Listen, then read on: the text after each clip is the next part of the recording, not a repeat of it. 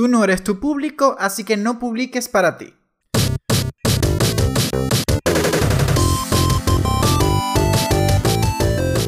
Bienvenidos al podcast de Escuela Geek, creatividad y estrategia digital donde aprendes y aplicas.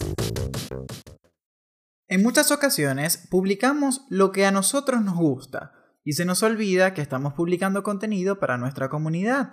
Y está bien, es claro y evidente que tenemos que publicar contenido con el cual nos sintamos en confianza, pero no podemos olvidar que hay que escuchar a quien nos sigue para poder conectar con ellos. La clave de este podcast es que entiendas que debes conocer a quien le hablas para que te entienda, porque una vez ellos te entienden, tú puedes conectar con ellos, es decir, con tu audiencia, y se convierte en tu comunidad.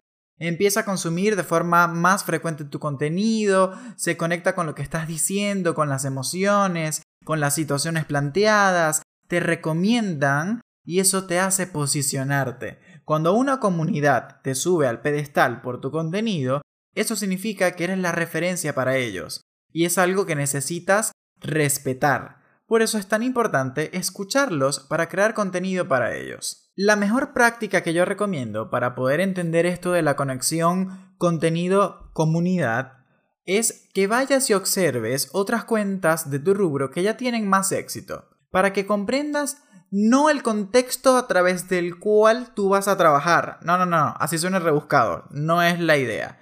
Vas a ir a entender la conexión que encontró esa competencia o esa empresa de tu rubro con su comunidad y vas a tratar de descifrar cómo tú puedes obtener una conexión de ese estilo. Por ejemplo, yo, Hey Social Geek, tengo una conexión con mi comunidad porque yo les explico el marketing digital y las redes sociales paso a paso, con mucho detalle. Ese, digamos, es mi diferencial y mi conexión con ellos. El de otro competidor o de un colega puede ser proporcionar contenido descargable para que sea aplicado de forma autodidacta. Otro colega puede trabajar todo muy a través de videos. Yo más bien soy a través de escribir, del, texto, a través del blog, del sitio web.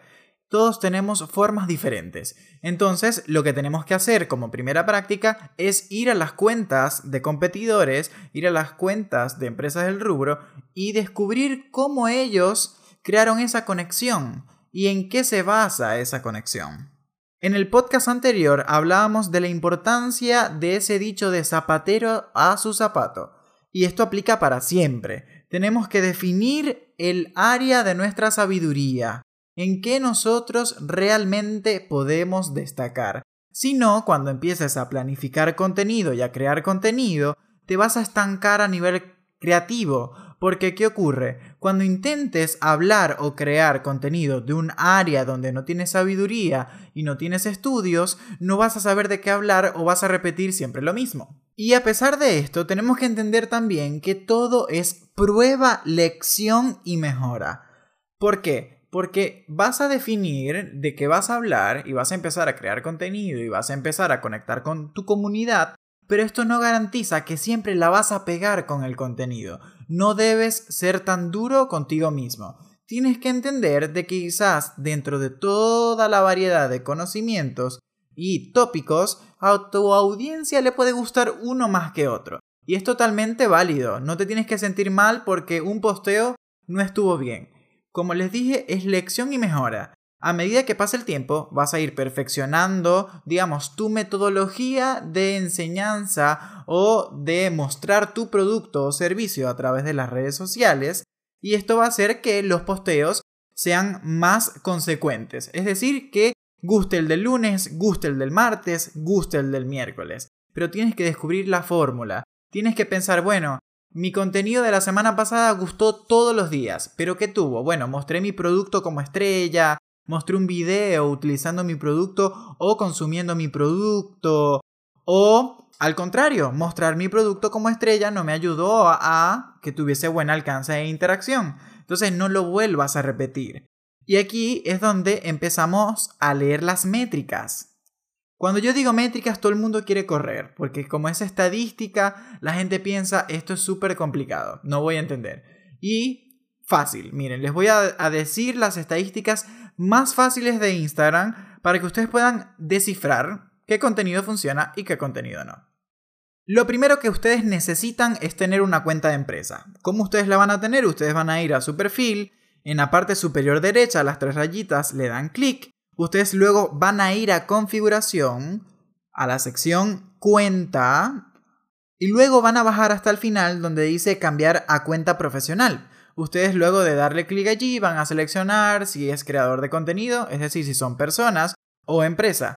Una vez esto seleccionado, a partir desde ese día, ustedes pueden leer las métricas de su cuenta. ¿Cómo se hace? Ustedes van a sus posteos y van a ver que en la parte izquierda debajo de la foto hay unas letritas en azul que dicen ver estadísticas.